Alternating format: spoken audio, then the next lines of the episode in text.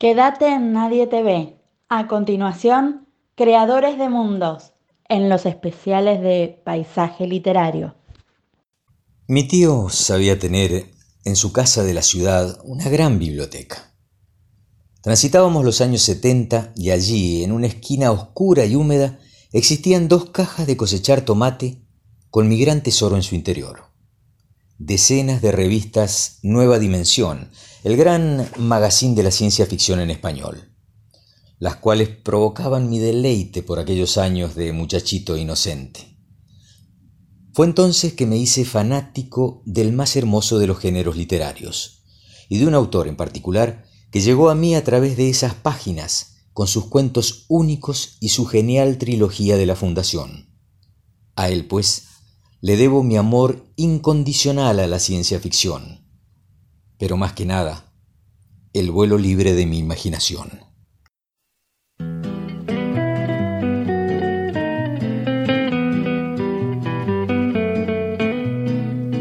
El año en que cumplí ocho años fue un año extraordinario.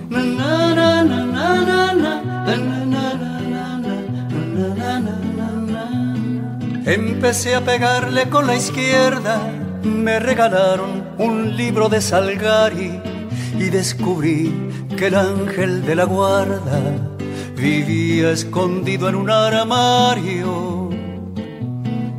Yo habría dado la vida a los ocho años por pasar la manito por el pelo del caballo, del llanero solitario hay plumas que nos marcaron.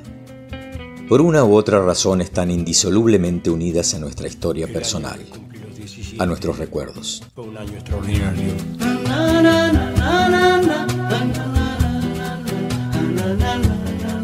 Robé una foto de amor de Rita Hayworth. Compré un cinto lleno de tachuelas y aprendí el horario de los trenes observando el temblor de las estrellas. Yo hubiera dado la vida a los 17 por recorrer subido en una moto el perfil de la República Argentina. Con sus cuentos, poemas y novelas, esos hombres y mujeres tocados por una virtud exquisita fueron ofrendándonos escenarios atrapantes, fabulosos, inaccesibles a nuestra mundana cotidianeidad.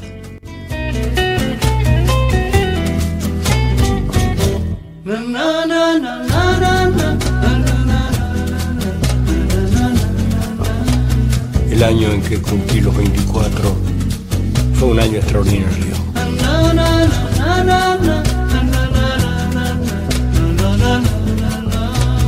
Sobre la espalda interminable de la mujer más desnuda de la tierra, escribí una canción que presenté al Festival Nacional de la Tristeza.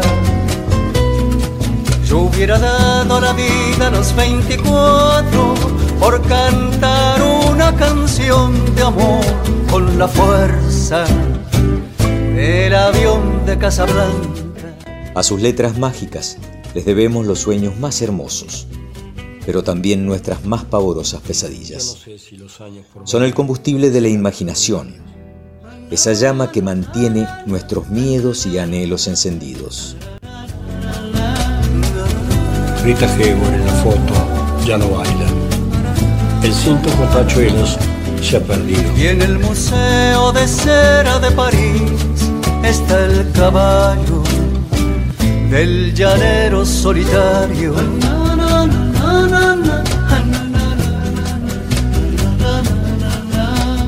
Hoy, en Creadores de Mundos, Walter Gerardo Greulach les acerca a Isaac Asimov.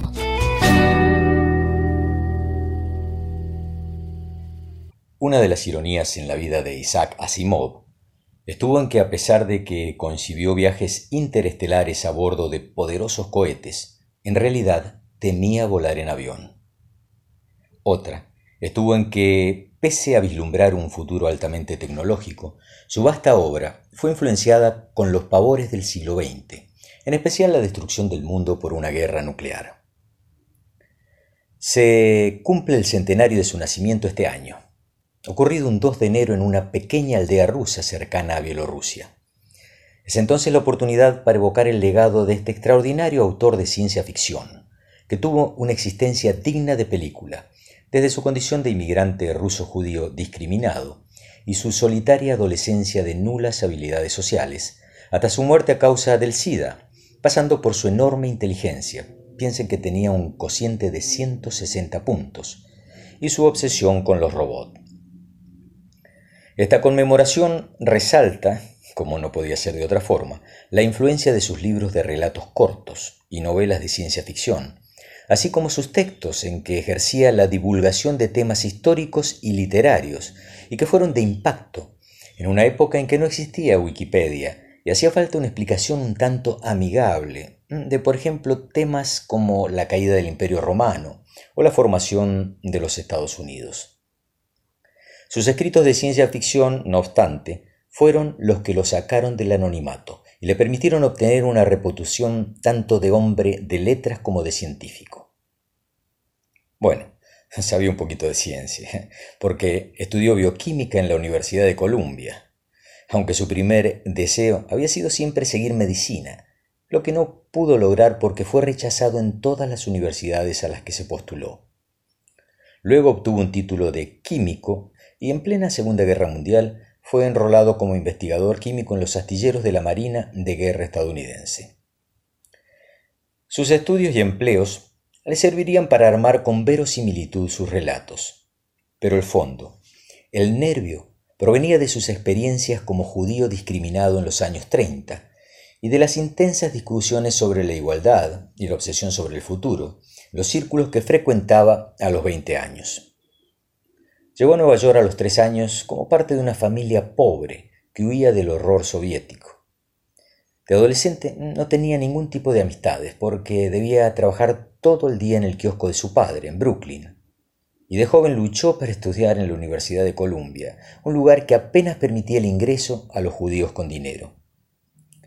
Esto se reflejaría en, por ejemplo, El hombre bicentenario, donde el robot protagonista intenta ser aceptado por los humanos, o en Bóvedas de acero, en que los robots son tratados como seres inferiores, o también en Evidencia, donde debían ocultar su identidad para ser elegidos por los votantes.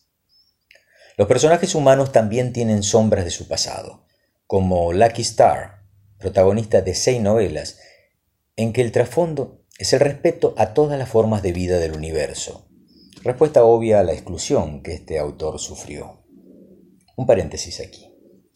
Antes de que George Lucas creara a Luke Skywalker, Asimov ya había inventado hacía rato a Lucky Star.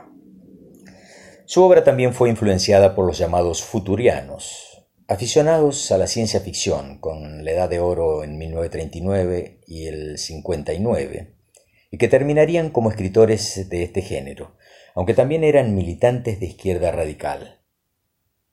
Algunos eran editores, como el famoso Frederick Paul, de la revista Astonishing Stories, que publicó los primeros relatos de Asimov, quien se declararía un ferviente ateo.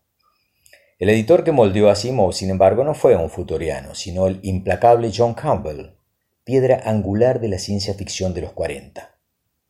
El gran aporte de Campbell al género fue su papel de editor de la revista Astounding Science Fiction, cargo desde el cual impulsó una revolución en el género al exigir a los autores rigurosidad científica. Campbell rechazó muchos textos de Asimov, nunca le publicaría nada que tuviera extraterrestres. Y es coautor de las tres leyes de la robótica, que Asimov aplicó en eh, Yo Robot, una de sus novelas más célebres, y luego en toda su obra, las cuales se reducen a la premisa de que los robots no pueden matar a los humanos. Sin la rigurosidad de Campbell, Asimov no hubiera previsto algunos de los avances que se han dado en los últimos años, como la televisión plana o 3D, la inteligencia artificial, los autos inteligentes, las videollamadas, Internet, entre tantas otras. Ni tampoco hubiera inventado términos como positrónico, psicohistoria y robótica, términos hoy ya recogidos por el diccionario de inglés de Oxford. Asimov bajaría considerablemente su producción de ciencia ficción a partir de 1958, pues la Guerra Fría había puesto de moda los relatos de espías. Así que optó por la divulgación científica. Vio cómo Hollywood filmaba parte de sus relatos o se inspiraba en ellos y disfrutó de su categoría de sabio por entonces, al punto que lo llamaban para asesorar tanto a los escritores de la serie Star Trek como a los militares encargados de la defensa de los Estados Unidos. Optó por escribir segundas partes de sus relatos originales y por agruparlos. Se destaca su obra cumbre, La serie de la Fundación, un conjunto de 16 historias escritas entre el 42 y el 57 y entre el 82 y el 92, este último el año de su muerte. Ahí Asimov narra la expansión humana por el universo, la decadencia de la Tierra, y presenta y desarrolla el personaje de Daniel Olivav, su humanoide más célebre, que anticipa lo que parece inminente, que un robot decidirá el destino de la humanidad.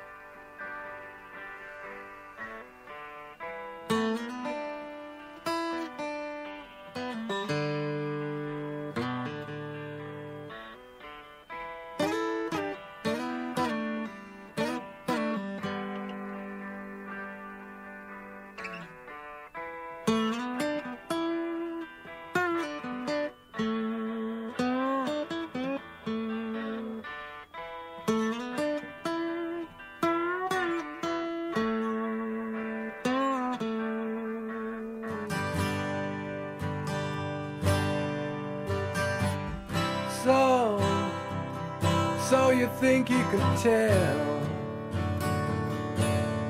heaven from hell, blue skies from pain. Can you tell a green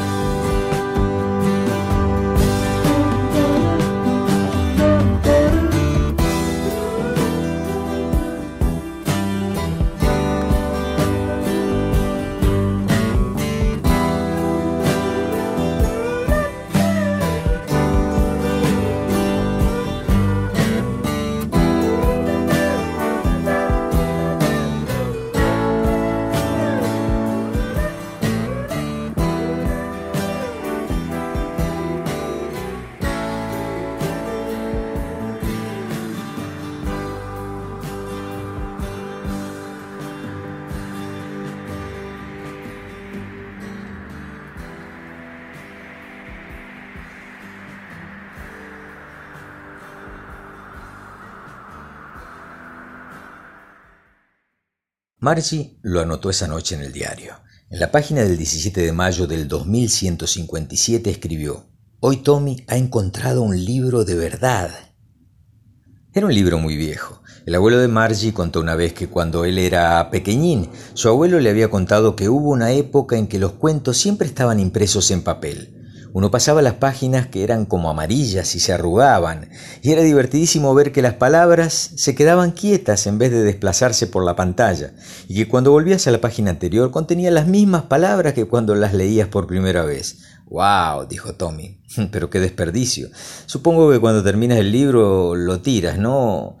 Nuestra pantalla nos ha mostrado un millón de libros y sirve para muchos más, y nunca lo vamos a tirar. Lo mismo digo yo, contestó Margie. Tenía once años y no había visto tantos telelibros como Tommy. Él tenía trece. ¿En dónde lo encontraste? En mi casa, Tommy señaló sin mirar, porque estaba ocupado leyendo. En el ático. ¿De qué se trata? De la escuela. De la escuela. ¿Qué se puede escribir sobre la escuela? Odio la escuela. Margie siempre había odiado la escuela, pero ahora más que nunca. El maestro automático le había hecho un examen de geografía tras otro y los resultados eran cada vez peores. La madre de Margie había sacudido tristemente la cabeza y había llamado al inspector del condado.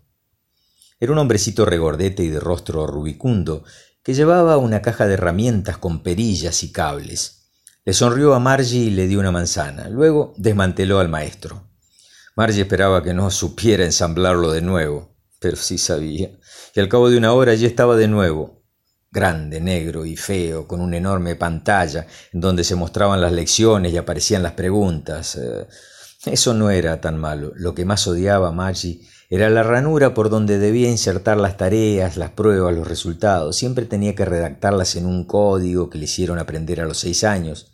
Y el maestro automático calculaba la calificación en un santiamén. El inspector sonrió al terminar y acarició la cabeza de Margie. No es culpa de la niña, señora Jones le dijo a la madre. Creo que el sector de geografía está demasiado acelerado. A veces ocurre. Lo he sintonizado en un nivel adecuado, un poquito más bajo para los 10 años de la niña.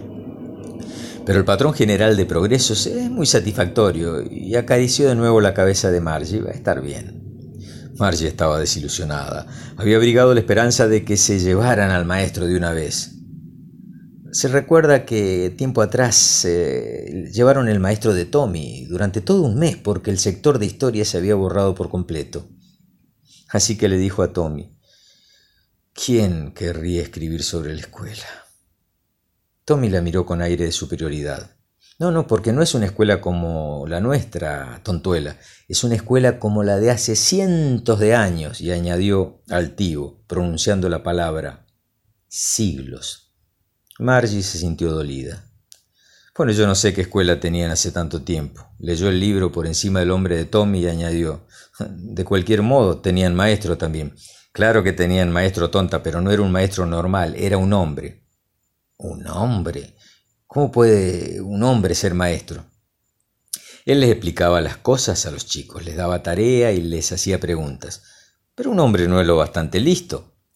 Claro que sí, mi padre sabe tanto como mi maestro. No es posible, un hombre no puede saber tanto como una pantalla, como un maestro. Te apuesto a que sabe casi lo mismo o más. Margie no estaba dispuesto a discutir sobre eso. Yo no querría que un hombre extraño viniese a casa a enseñarme. Tommy soltó una carcajada. Qué ignorante eres, Margie. Los maestros no vivían en la casa, tenían un edificio especial y todos los chicos iban allí. Se llamaba escuela. ¿Y todos aprendían lo mismo? Claro, siempre que tuvieran la misma edad.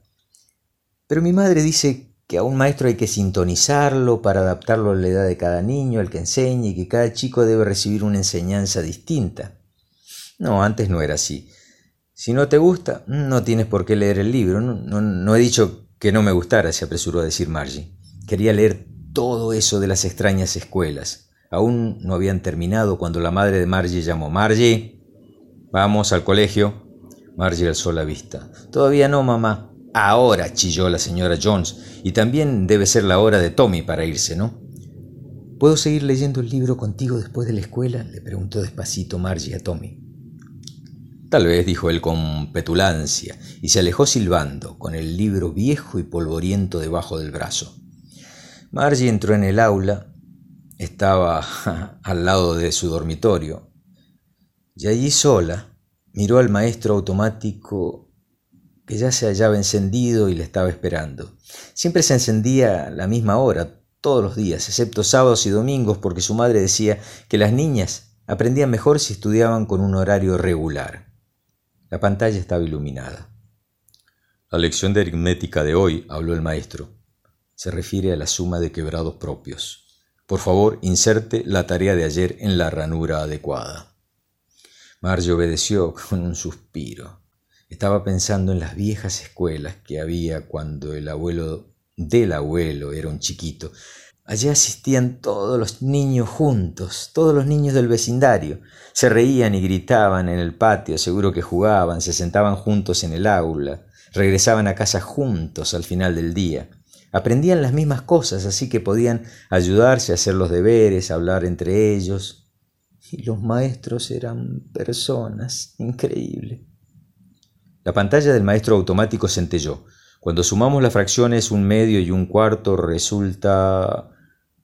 Margie pensaba que los niños debían de adorar la escuela en los viejos tiempos. Pensaba en cuánto, cuánto se divertían. Cuánto se divertían. Isaac Asimov. Narón, de la longeva raza rigeliana, era el cuarto de su estirpe que llevaba los anales galácticos. Tenía en su poder el gran libro, que contenía la lista de las numerosas razas de todas las galaxias que habían adquirido el don de la inteligencia, y el libro, mucho más pequeño, en el que figuraban las que habían llegado a la madurez y poseían méritos suficientes para formar parte de la Federación Galáctica. En el primer libro habían tachado algunos nombres anotados con anterioridad, los de las razas que por el motivo que fuere, habían fracasado en este paso. La mala fortuna, las deficiencias bioquímicas o biofísicas, la falta de adaptación social, se cobraban su tributo. Sin embargo, en el libro pequeño, nunca se había tenido que tachar ninguno de los nombres anotados. En aquel momento, Narón, enormemente corpulento e increíblemente anciano, levantó la vista al notar que se acercaba un mensajero. Narón, saludó el mensajero. Gran señor. Bueno, bueno, bueno, ¿qué hay? Menos ceremonias y dime qué quieres. Otro grupo de organismos ha llegado a la madurez. ¡Uh, estupendo, estupendo! Hoy en día ascienden muy a prisa. Apenas pasa año sin que llegue un grupo nuevo, ¿no? ¿Quiénes son? El mensajero dio el número clave de la galaxia y las coordenadas del mundo en cuestión. Ajá, sí, sí, sí, dijo Narón, lo conozco y con buena letra cursiva anotó el dato en el primer libro, trasladando luego el nombre del planeta al segundo. Utilizaba como de costumbre el nombre bajo el cual era conocido el planeta por la fracción más numerosa de sus propios habitantes. Escribió, pues, la Tierra. Estas criaturas nuevas, dijo luego, han establecido un récord porque ningún otro grupo ha pasado tan rápidamente de la inteligencia a la madurez. Eh, esto, mensajero, no será una equivocación, espero. No, no, de ningún modo, señor, respondió el mensajero. Han llegado al conocimiento de la energía termonuclear, ¿no es cierto? Sí, sí, señor. Bien, ese es el requisito fundamental. Narón soltó una sonrisa. Sus naves entonces sondearán pronto el espacio y se pondrán en contacto con la Federación. Eh, en realidad, señor, dijo el mensajero con renuencia, los observadores nos comunican que todavía no han penetrado en el espacio. Narón se quedó atónito. Ni un poquito, ni mucho, nada. No tienen ni siquiera una estación espacial de avanzada. No, señor, todavía no. Pero si ya poseen la energía termonuclear, eh, ¿para qué? ¿Dónde realizan las pruebas y las explosiones? En su propio planeta, señor. Narón se hirió en sus seis metros de estatura y tronó. ¿En su propio planeta? Sí, señor. Con gesto pausado, Narón sacó la pluma y tachó con rabia con una raya la última anotación en el libro pequeño. Era un hecho sin precedentes, pero es que Narón era muy sabio y capaz de ver lo inevitable, como nadie en la galaxia. Asnos estúpidos, tronó. Asnos estúpidos, Isaac Asimov.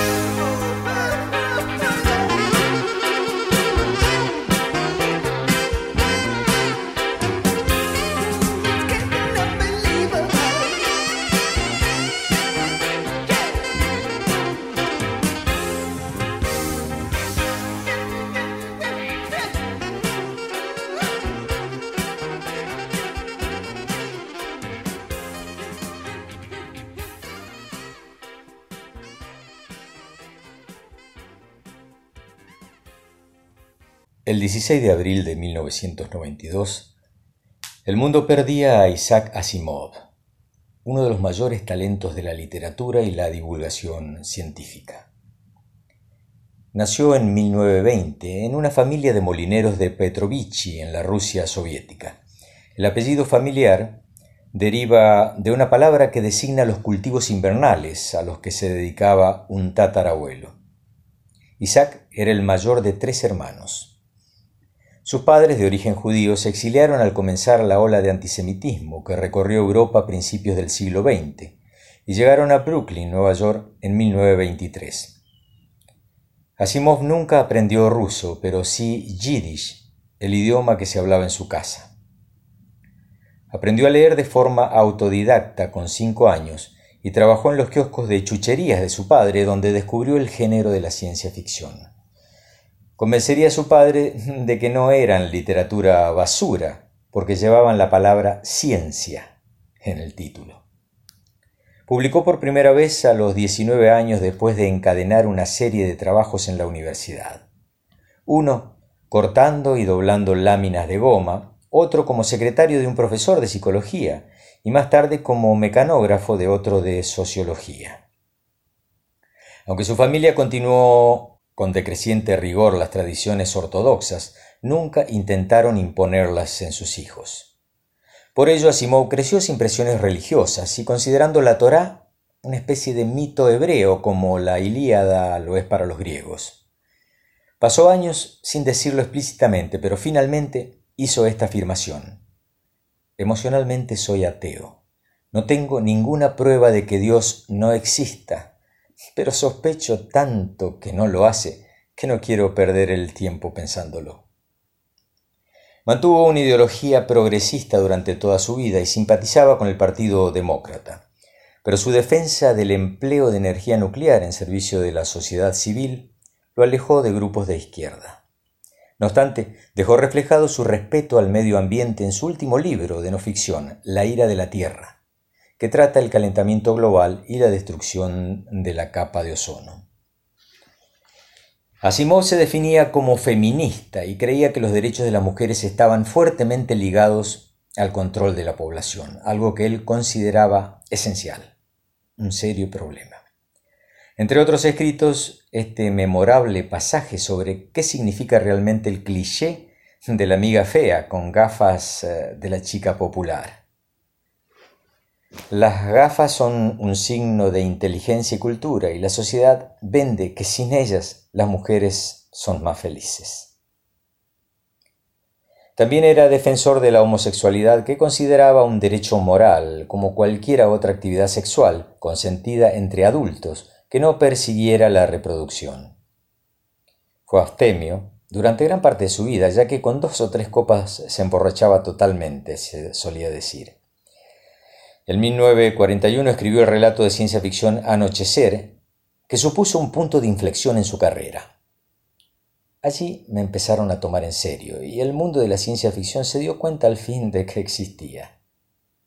Con los años quedó de manifiesto que había escrito un clásico, dijo en 1964. La Asociación de Escritores de Ciencia Ficción y Fantasía de Estados Unidos lo eligió como el mejor relato del género jamás escrito. Se casó dos veces con la canadiense Gertrude Blugerman en 1942, tras una cita ciegas el día de San Valentín de ese mismo año, y con la psicoanalista y escritora Janet Opal Jepson en 1973, dos semanas después de divorciarse. Tuvo dos hijos de su primer matrimonio. Contaba que conoció a su segunda esposa cuando le firmó un autógrafo en una convención de ciencia ficción en 1956, aunque posteriormente dijo mm, que no recordaría aquel encuentro. Volvieron a verse recién en 1959 durante una cena de escritores de misterio. Se sentaron juntos y la atracción fue inmediata. Janet, que aún vive, es doctora en medicina, humanista liberal, activista por los derechos de los animales y coautora junto a él de varios libros infantiles del género. Cuando estalló la Segunda Guerra Mundial, como dijimos, fue reclutado, pero nueve meses después un error burocrático lo retiró del servicio con honores. Se le daba fatal la actividad física, jamás aprendió a montar en bicicleta ni a nadar y se quemaba a la mínima exposición solar. En el ejército obtuvo la peor nota de su compañía en el test físico, pero la mejor en el intelectual. Le daban miedo las agujas y la sangre, pero lo que más le aterraba era volar. Solo viajó en avión dos veces, ambas cuando estaba en el ejército, obligado.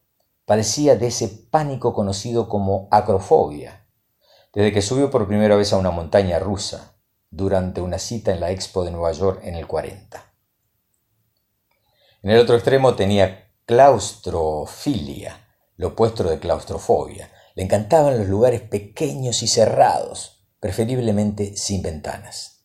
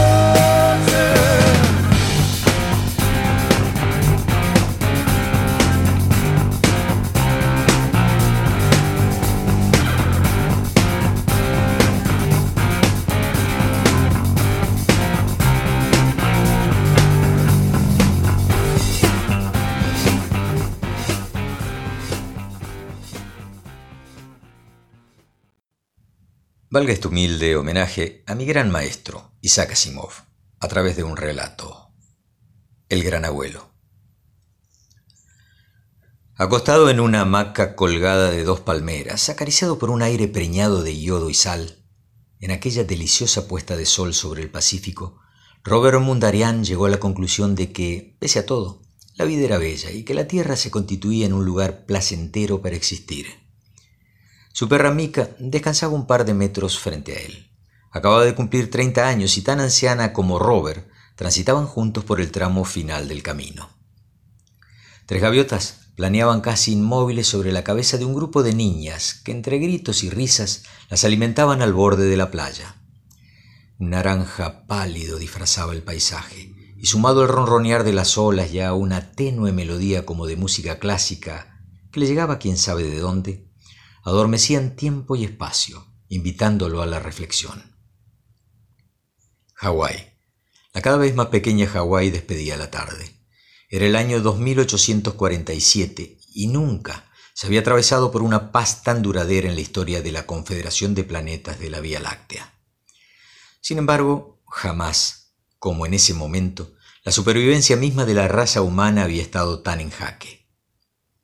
A Robert y a sus dos hermanos mayores, Jules y Tony, los confinaron en la isla apenas nacidos. Aquí se encontraron con otros 27.000 varones que eran cuidados como el tesoro más preciado de la humanidad, los llamados portadores de la semilla, los únicos especímenes machos humanos sobre la faz del universo. Poco a poco fueron muriendo todos. Robert había ostentado durante la pasada década el raro privilegio de ser el último hombre. Lo veneraban como una especie de dios, pero él se había sentido como un animal de zoológico, al que de vez en cuando venían a visitar científicas, grupos de estudiantes y toda persona curiosa e influyente que obtuviese una aprobación del gobierno. Por suerte, hacía ya un par de años que lo habían dejado tranquilo, desde el momento en que asumieron que no había vuelta de hoja y que la situación ya era irremediable. Se acabaron las horas interminables de estudios y tratamientos, Quedó libre para moverse en su isla como más le placiera y para ver a quien quisiese. El cromosoma femenino X contiene más de mil genes, ¿no? Además de que las mujeres tienen dos cromosomas de este tipo, XX. El masculino, Y, en un principio disponía del mismo número de genes que su homólogo femenino, pero a lo largo de cientos de millones de años se ha ido destruyendo poco a poco haciendo que los cromosomas de Robert contasen con apenas un puñado de genes. La presencia de un par de cromosomas del mismo tipo en las células femeninas permite la sustitución de los genes dañados cuando es necesario, pero los cromosomas masculinos no tenían pareja, por lo que fue imposible reemplazar las partes dañadas. A principios del tercer milenio, la ciencia médica tomó conciencia de esta malformación cromosómica que podía llevar a un callejón sin salida a la especie humana. En aquel tiempo se pensaba que el proceso llevaría millones de años. Sin embargo, la mutación se aceleró vertiginosamente y en ocho siglos la Tierra y toda la galaxia estaban habitadas por 18 mil millones de mujeres y un solo hombre. El ser humano a lo largo de estas centurias logró perfeccionar el salto espacial hipercuántico. En menos de un día podían llegar al lugar más recóndito de la Vía Láctea. Así fue que conquistó 87 planetas habitables, sojuzgando a decenas de razas alienígenas inferiores y convirtiéndose en amo de la galaxia. El salto intergaláctico también estaba cerca. En el plano tecnológico y espiritual había logrado un avance espectacular. Gracias a la nanoingeniería médica, derrotó también al cáncer y otras enfermedades graves, alargando la vida a un promedio de 250 años no sería raro que antes de terminar este milenio, los 2000, las mujeres estuvieran arañando los 300. Sin embargo, nada de esto había ayudado a controlar el gen maldito.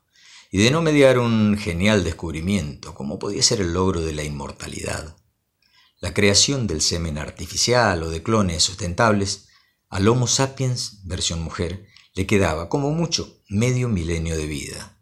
Era el tiempo que tardarían en vaciarse los bancos de semen. Apoyó con cuidado sus pies sobre la arena blanca y caminó cansinamente hacia el grupo de niñas que lo llamaban abanicando sus manitas. Abuelito, abuelito, venía a jugar con nosotras, por favor. Lo invitaba una pelirroja con la cara atiborrada de pecas. Eran parte de sus tataranietas. A pedido de Robert, parte de sus descendientes, los más queridos, vivían en la isla unos cuantas miles de personas que lo malcriaban terriblemente y que empalagaban de dulzura su inminente final. El sol, al sumergirse en el océano, regaba de chispas el horizonte. El cuadro era idílico. En una playa de Hawái, un abuelo, el último, gozaba de sus horas postreras sumergido en la algarabía de sus nietecitas.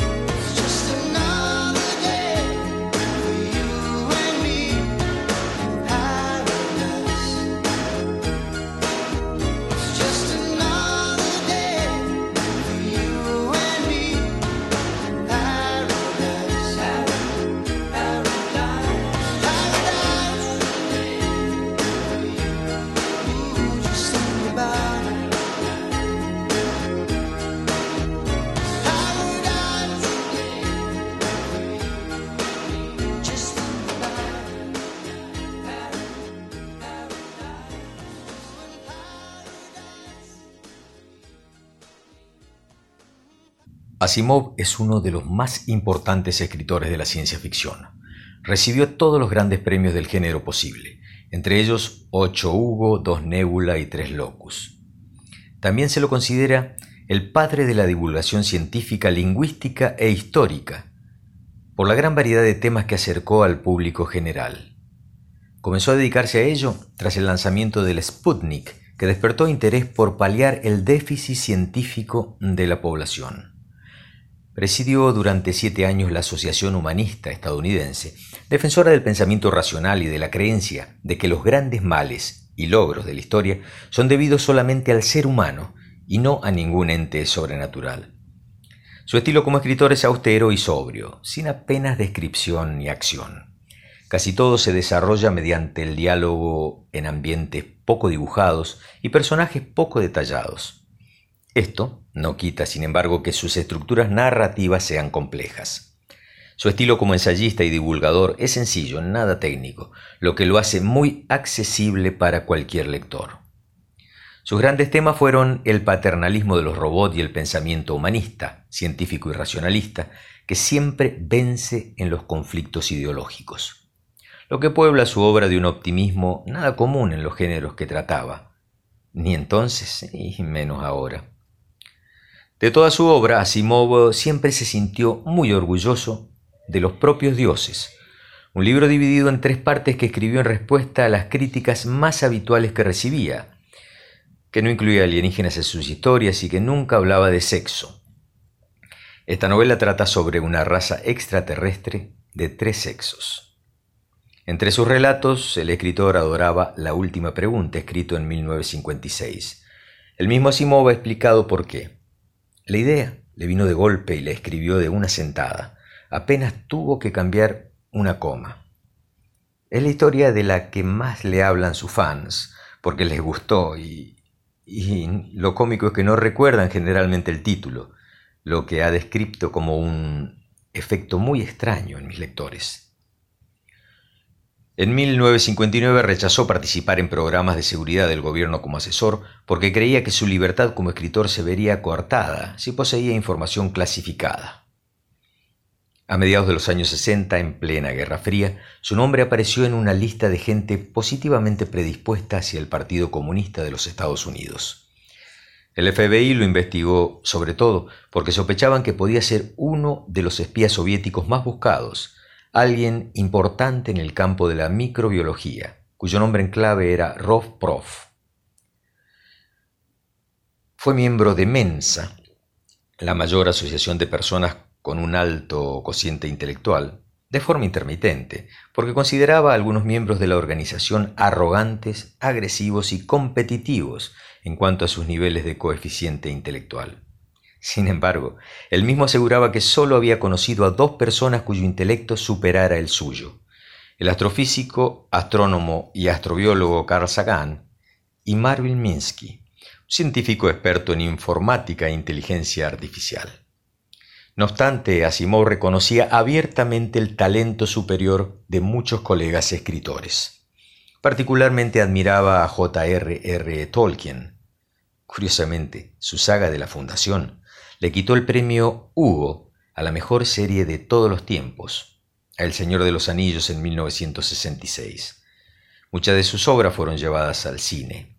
Konets Betchowski en el 87 es una adaptación rusa de su novela El fin de la eternidad. Después vendría La muerte de los soles, adaptación de Anochecer, El hombre bicentenario, Yo Robot, protagonizada por Will Smith, y Formule Emar, una adaptación iraní de su novela de misterio El negociante de muerte. Últimamente se ha hablado de una segunda parte de Yo Robot, sin mayor especificaciones. Woody Allen le pidió consejos sobre el guion de El Dormilón Asimov, que era un fan incondicional de Allen, le dijo que estaba perfecto. Murió el 6 de abril de 1992 tras un fallo coronario y renal. En el 2002 recién su viuda reveló que había contraído el SIDA por una transfusión de sangre contaminada durante una operación en 1983.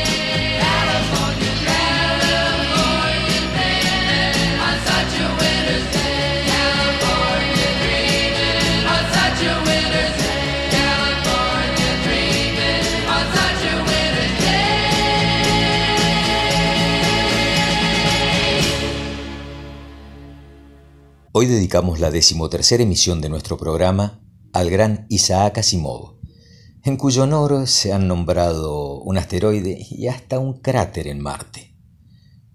Merecido homenaje al gran pilar de la ciencia ficción sobre el cual se ha apoyado este género en los pasados 70 años. En unos pocos días, volverá a surcar el éter la señal de Nadie TV, tiempo en que Walter Gerardo Greulach les dibujará otro paisaje literario junto a nuestros creadores de mundos. Gracias mil, mi gente bella, y quedo enteramente a sus órdenes.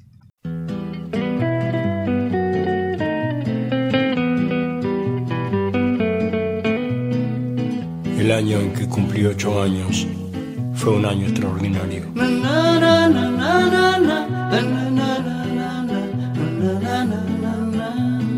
Empecé a pegarle con la izquierda, me regalaron un libro de Salgari y descubrí que el ángel de la guarda vivía escondido en un armario.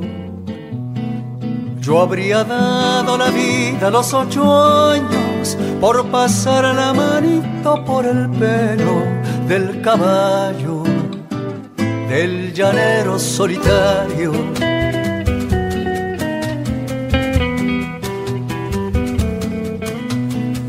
El año en que cumplí los 17 fue un año extraordinario.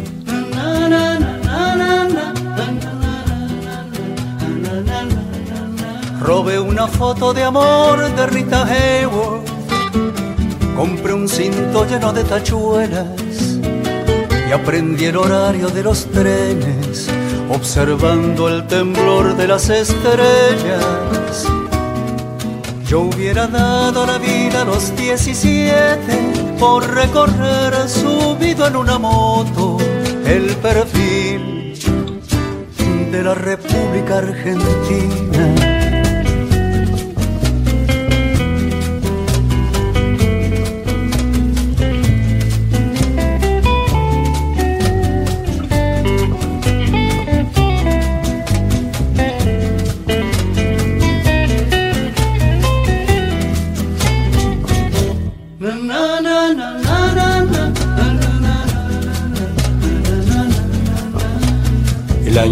Cumplí los 24 fue un año extraordinario.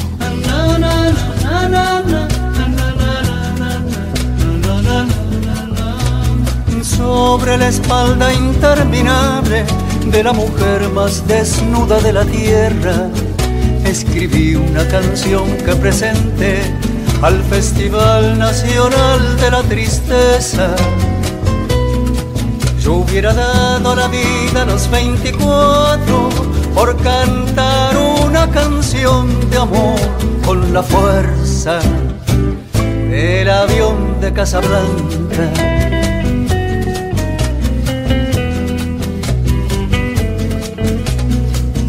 Yo no sé si los años por venir serán extraordinarios.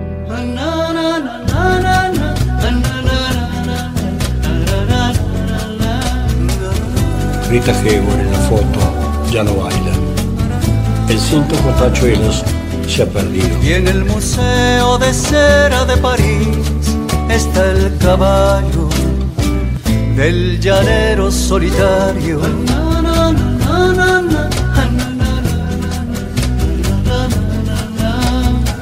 Yo no sé si los años por venir serán extraordinarios.